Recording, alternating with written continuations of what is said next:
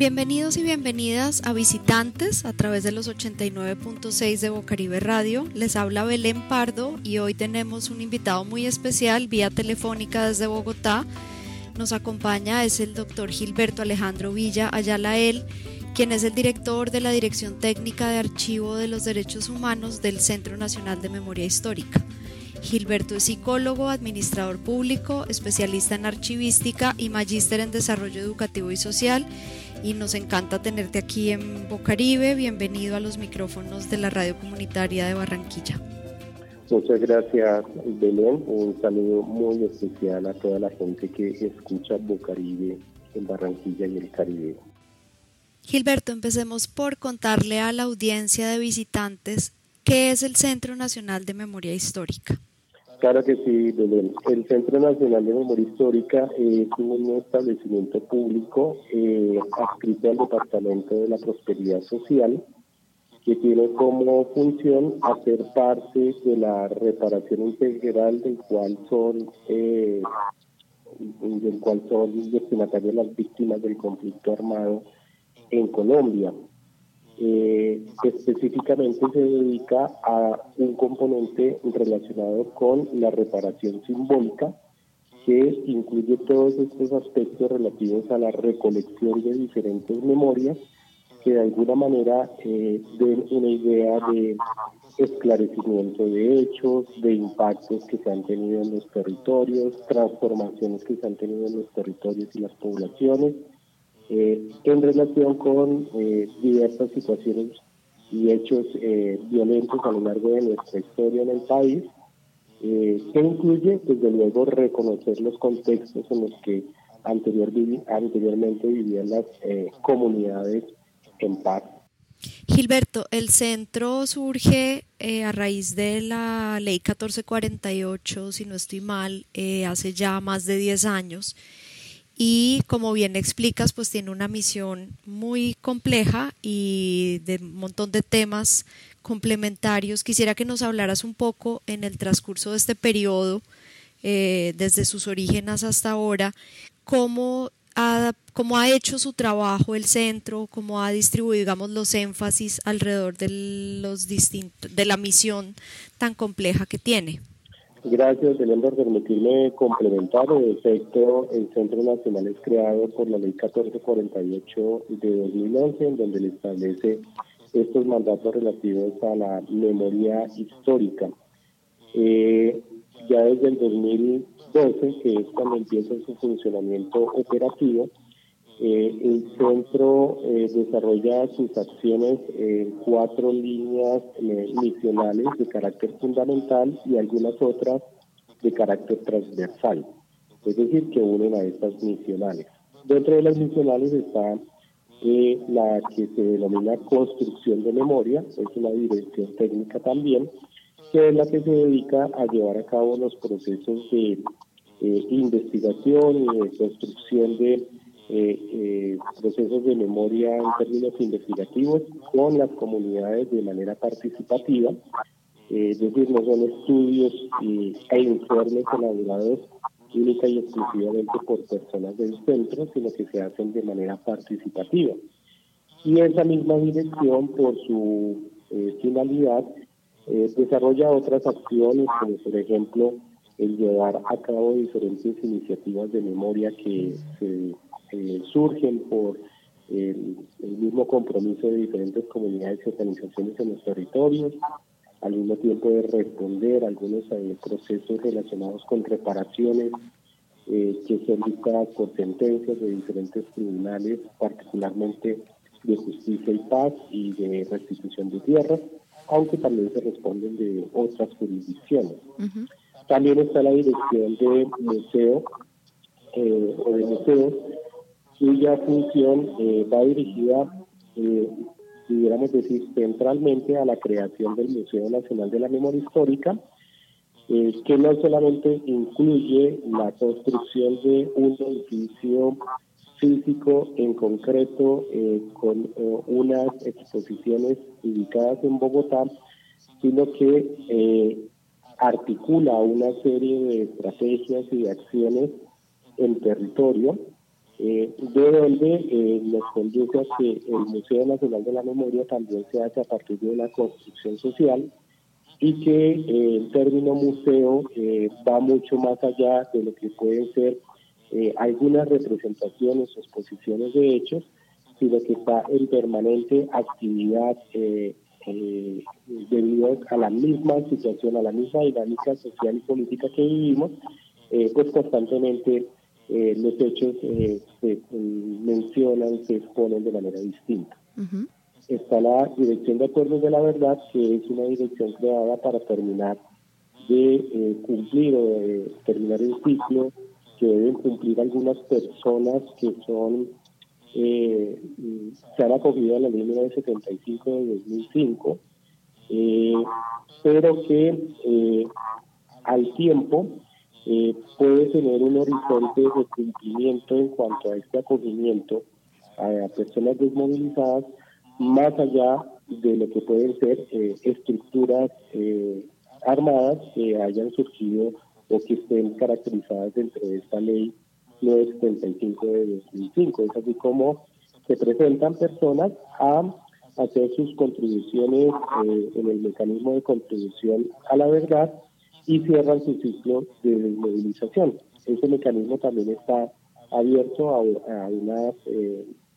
digamos, a unos aportes voluntarios también de personas que de pronto no eh, hagan parte como de estos mecanismos. Eh, en este momento es un mecanismo que por su experiencia eh, ya queda como disponible para el Estado en general para continuar con estos procesos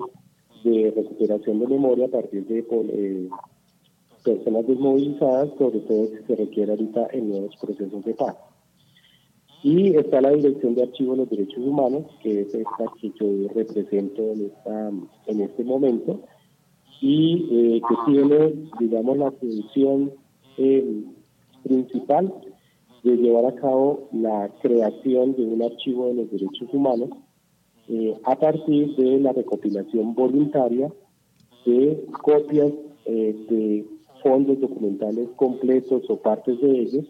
procedentes de organizaciones sociales, de comunidades, de personas que dada su trayectoria de vida, eh, han recopilado de diferentes maneras documentos que conducen a tener evidencias eh, acerca de algunos hechos violentos, eh, pero también de los contextos, es decir, cómo vivía la comunidad antes y también de las resistencias, es decir, después de los hechos, esas comunidades que han hecho para, digamos, fortalecer su dignidad, eh, visibilizar eh, los hechos, ser personas reconocidas eh, y que se reconozcan los hechos y, los responsables. Entonces hay diferentes acciones de resistencia que se documentan posterior a hechos violentos. esa conformación de ese archivo no se logra pues de la noche a la mañana con la recopilación de materiales, si previamente no se hacen unas acciones de eh, relacionamiento en todo el territorio nacional, en el cual se dé a conocer pues, la misión del centro en esta parte de los archivos de derechos humanos eh, y las posibilidades que tendrían las personas, las comunidades y las organizaciones de visibilizar los hechos y las acciones que han desarrollado. Eh, y ese, digamos, ese reconocimiento territorial se hace a partir de un gran mapeo que es el que se denomina registro especial de archivos. Y finalizamos con eh, los procesos de apropiación y uso social que implica eh, que las personas en comunidades que han reconocido en sus archivos un potencial de memoria o que incluso han compartido una copia de sus documentos con el Centro Nacional de Memoria Histórica, encuentran allí evidencias en los que denominamos perspectiva de garantía de derechos. Es decir, que los documentos les van a servir para efectos de eh, los derechos relativos al saber, a la verdad, eh, a la justicia, a la reparación y sobre todo las garantías de no repetición. A partir de los documentos de archivo, diferentes comunidades, personas, poblaciones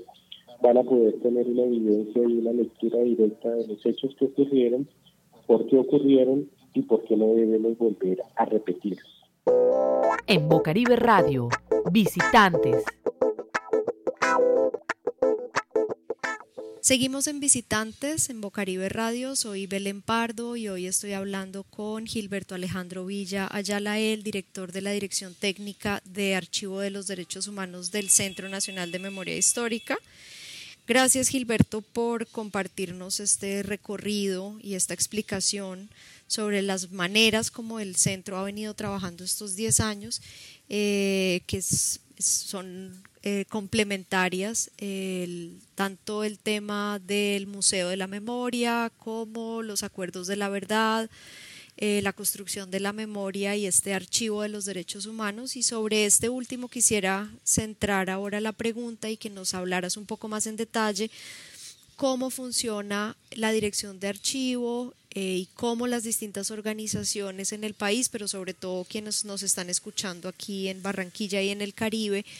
pueden eh, ser parte de este archivo, a llegar a él sus documentos eh, o el archivo físico o sonoro el archivo que puedan tener en sus organizaciones, incluso las personas que también tienen un archivo. Hablemos un poco más alrededor de este tema. Sí, una eh, primera cosa que habría que decir es que hay una tarea importante en el reconocimiento de la información, de los documentos, de las diferentes evidencias con las que se cuenta, porque a veces las personas en general, las comunidades, no nos damos cuenta que hemos creado un patrimonio documental alrededor de nuestras luchas, alrededor de nuestras diferentes eh, acciones eh, sociales y comunitarias. Eh, muchas veces las personas hacen luchas, ejemplo, cuando una madre que busca a un hijo desaparecido y hace un plantón ella sola frente a alguna institución, ese hecho de ya estar ella presente allí con el registro a veces de una fotografía, de pronto un periodista que la entrevista, le hace una fotografía, pero al tiempo la motivación que va dando sobre otras personas para que se unan a esa acción de eh, resistencia y se unen más personas, es cuando poco a poco eh, van recogiendo una serie de evidencias y cuando menos se dan cuenta personas y organizaciones han creado todo un complejo de colectivos, de organizaciones sociales, eh, de diferentes grupos de trabajo, muchas veces hasta sin una personalidad jurídica que no es necesaria, sino eh, alrededor de unos intereses comunes en donde ya posteriormente tienen una organización un poco más compleja en términos de avanzar en procesos jurídicos, de avanzar en procesos de investigación, de avanzar en procesos de apoyo psicosocial, eh, etcétera. Bueno, eh, eh, esto lo quiero destacar porque cuando se habla de la palabra archivos, eh, a veces eh, se nos presenta la idea de que es algo demasiado técnico, demasiado sofisticado para su tratamiento, o que únicamente estas evidencias hacen parte como de instituciones u organizaciones. nos hemos dado cuenta, y eso es lo que queremos destacar, través de las organizaciones, las personas, las familias, tienen en sus eh, propios sitios de vivienda o de reunión un patrimonio documental importante de la reunión de las evidencias que han tenido a lo largo de sus luchas. Eh, esto ya de por sí es un archivo. Algunas personas piensan pues que simplemente es eh, una colección de los documentos que los acompañan y que es importante para su digamos, para su vivir en términos de memoria, eh, pero de fondo están teniendo allí una, una agrupación documental patrimonial bastante importante que de un lado les sirve a las mismas familias, a las mismas personas y organizaciones, pero que en un momento determinado le puede servir a muchísimas otras personas, organizaciones y familias en términos de su experiencia. Entonces nuestra labor arranca por allí, arranca por el poder hacer un reconocimiento mutuo, tanto de parte de la institución como de parte de las personas, familias, organizaciones, respecto de estos acervos documentales que contienen, que muchas veces no son únicamente en papel, a veces están en otros soportes y muchas veces a pesar de, contar inclusive hasta con objetos, para las personas y la familia es inseparable el objeto de una fotografía, de un documento, etcétera, y su memoria es integral. Entonces allí es donde afrontamos un reto desde el punto de vista metodológico, desde el punto de vista práctico, para efectos de llevar a cabo una intervención técnica apropiada y que permita la recuperación permanente de esta información, su acceso y uso. Eh, ese reconocimiento inicialmente se logra a partir de un acercamiento que hacemos con, desde la institución en diferentes territorios eh, para llevar a cabo la estrategia del registro especial de archivos. El registro es una especie de, eh, es un instrumento que sirve para caracterizar, eh, primero para determinar, perdón, la existencia de los archivos y en segundo lugar para caracterizar sus contenidos, para caracterizar su estado, sus condiciones incluso eh, las vulnerabilidades de seguridad que pueda tener eh, tanto la documentación como las personas que lo poseen. Ese registro se constituye entonces en un gran censo eh, nacional e inclusive internacional con las personas que en el exilio a veces poseen documentación por sus eh, recorridos que han tenido que hacer en el exterior de manera forzada eh, y nos permite llevar a cabo posteriormente algunas acciones de fortalecimiento, es decir, ya reconociendo que existen eh, organizaciones que tienen archivos alrededor, por ejemplo, de la desaparición forzada, de la violencia sexual, eh, del reclutamiento, que se dedican específicamente a procesos jurídicos, pues, que se dedican específicamente a procesos de apoyo psicosocial. Entonces, eh, se pueden dedicar a acciones más concretas, eh, por ejemplo, de pedagogía, por ejemplo, de recuperación, inventario de esta documentación, incluso llegando hasta el nivel de la digitalización, bien sea para que nos compartan una copia del Centro Nacional de Memoria Histórica o bien sea para que las personas la resguarden como un elemento patrimonial que les sirva para preservar sus documentos originales. Eh, si podemos contar con las copias, eh, pues es lo que se va constituyendo en este gran archivo de los derechos humanos que ya tiene una plataforma virtual que se denomina archivo de los ddhh.gov.com, eh, en la cual están dispuestos eh, cerca de 438 mil documentos pertenecientes a 75 organizaciones e instituciones diferentes. Eh, con esta, eh, con este, digamos, acervo documental y con la, el reconocimiento de la existencia de archivos en otras eh, regiones, digamos que se le presenta a la sociedad y a la comunidad en general poder contar con fuentes documentales que les pueden ser útiles en sus procesos de esclarecimiento, de reconocimiento, eh, o inclusive para llevar a cabo eh, procesos de investigaciones eh, que les puedan ser útiles en sus demandas y en sus garantías de derechos. y finalizamos con algunas acciones de apropiación y uso social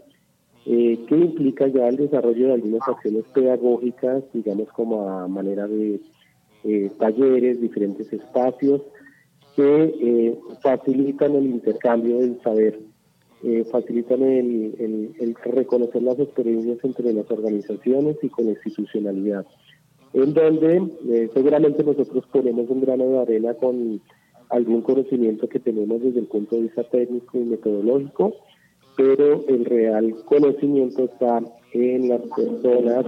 que han logrado recopilar todo este material documental y que ya puede quedar disponible para eh, su mejor acceso y uso.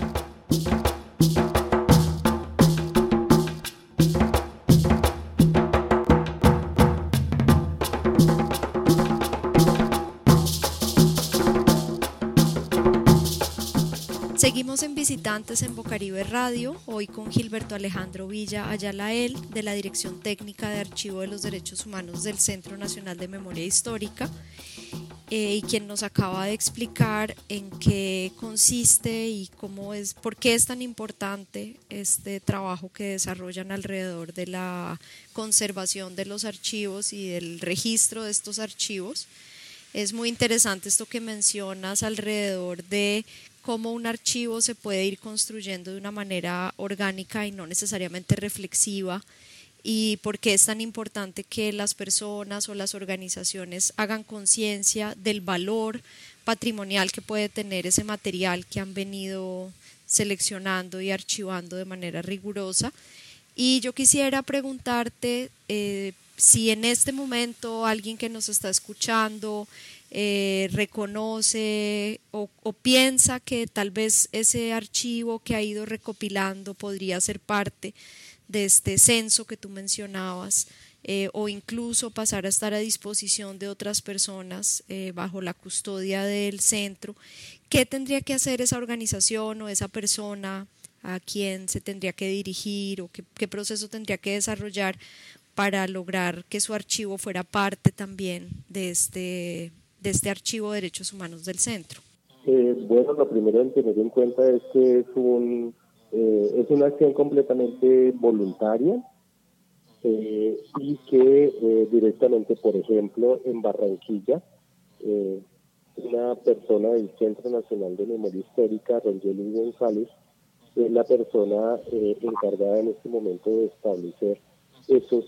contactos allí a nivel territorial. Entonces, para todas aquellas personas que estén interesadas en tener un eh, contacto, dar a conocer eh, su experiencia con su documentación. El Centro Nacional de Memoria Histórica pues eh, recibe todas estas inquietudes, puede ser inclusive a partir de correos electrónicos, como por ejemplo cuando se manifiestan las personas por los portales de peticiones que hacen reclamos, o directamente a través del correo electrónico de la Dirección de Archivos de los Derechos Humanos a través mío, eh, gilberto.villa.cnnh.gov.co o del compañero Rongelis eh, González, eh, quien es la persona que está ubicada allí en territorio, directamente en Barranquilla, para servir de enlace eh, con muchos territorios y poblaciones ubicadas allí eh, en el Caribe. Eh, es solamente ponernos en contacto eh, para efectos de ya empezar a establecer alguna cita, alguna reunión, con mucha confianza en, lo posible, pues teniendo en cuenta que no tenemos una valoración específica sobre las formas que deba tener un archivo, eh, todas las evidencias que recolectan las personas son determinantes, eh, eh, inclusive si son hechas en diversos soportes y de maneras diversas de hacer sus registros. Y una vez hecho el contacto, pues le podemos llevar a cabo una explicación de mejor manera para que la persona, las personas queden satisfechas con el contacto que están teniendo con el Centro Nacional de Memoria Histórica y determinen voluntariamente el alcance de este relacionamiento, de este contacto, de tal manera que luego se pueda construir una especie de ruta de trabajo en la cual pues eh, ya se reconozcan directamente los documentos, se pueda levantar información acerca de su estado, de sus contenidos, eh, de sus condiciones de acceso, eh, sin que ello implique una entrega de documentación. Es únicamente el registro, es únicamente retomar los datos para indicar que el archivo existe, que tiene una potencialidad de uso y que puede ser susceptible de ser, digamos, incorporado en otras acciones de fortalecimiento, de organización, de pedagogía, de acuerdo pues como con el mandato que cumple la Dirección de Archivo de los Derechos Humanos. Vamos a reiterar entonces cuáles son las maneras de obtener información y acercarse más a este tema de los archivos. Recuerden que pueden comunicarse vía correo electrónico con gilberto.villa.cnmh.gov.co o con la persona que está aquí en Barranquilla, que es Ronielis González, a su correo r o n y e l i s.gonzález.cnmh.gov.co o a través del sitio web del Centro Nacional de Memoria Histórica en la pestaña de preguntas. Ahí también pueden hacer sus consultas para eh, hacer el para acercar su archivo a esta dirección técnica de archivos. Eh, muchas gracias Gilberto por la explicación, por acompañarnos el día de hoy. Muchas gracias Belén. Eh, si me permite cerrar de pronto con eh, dos mensajitos más. Uno que también puede ser inclusive a partir de la convocatoria a diferentes espacios y eventos, como por ejemplo el del 16 al 19 de junio allí en Barranquilla se va a desarrollar eh, Arte Festival, eh, al cual pues eh, hemos sido invitados y seguramente desarrollaremos algunas acciones relacionadas allí con memoria histórica o como la que nos ha convocado la unidad de búsqueda de personas desaparecidas entre el 29, 30 y 31 de mayo, en donde habrá allí algunas personas que eh, eh, desarrollan algunas acciones directamente con la unidad de búsqueda, pero que pueden tener contacto con el Centro Nacional de Memoria Histórica. Eh, le agradezco mucho el espacio que nos permite dar a conocer la misión. un saludo muy especial a la gente del Caribe y en especial de Barranquilla, tierra que me une debido a mi ascendencia que es específicamente de la ciudad de Barranquilla. Muchas gracias y mucho gusto. Nuevamente muchas gracias a ti Gilberto. Con mayor razón entonces estás invitado a que la siguiente conversación sea aquí en Barranquilla, en el estudio de Bocaribe Radio. Mientras que ese día llega a reiterar que los micrófonos de la radio están disponibles para la divulgación de las actividades del centro que vinculan e invitan a las comunidades aquí en la ciudad y en ese sentido reiterar que quienes estén interesados en conocer un poco más sobre el trabajo del centro lo pueden hacer visitando su sitio web que es centrodememoriahistórica.gov.co pero también lo pueden hacer participando del evento convocado por la Unidad de Búsqueda de Personas Desaparecidas a finales del mes de mayo y de igual manera en el encuentro convocado por Asodesvisa el Artes Fest, que se desarrollará en Villas de San Pablo eh, durante el mes de junio, a mediados del mes de junio, y en el que participarán colectivos artísticos en una juntanza eh, juvenil de los 32 departamentos del país. Este evento se desarrolla con apoyo del Ministerio de Cultura y están todos y todas invitados, invitadas en la ciudad de Barranquilla.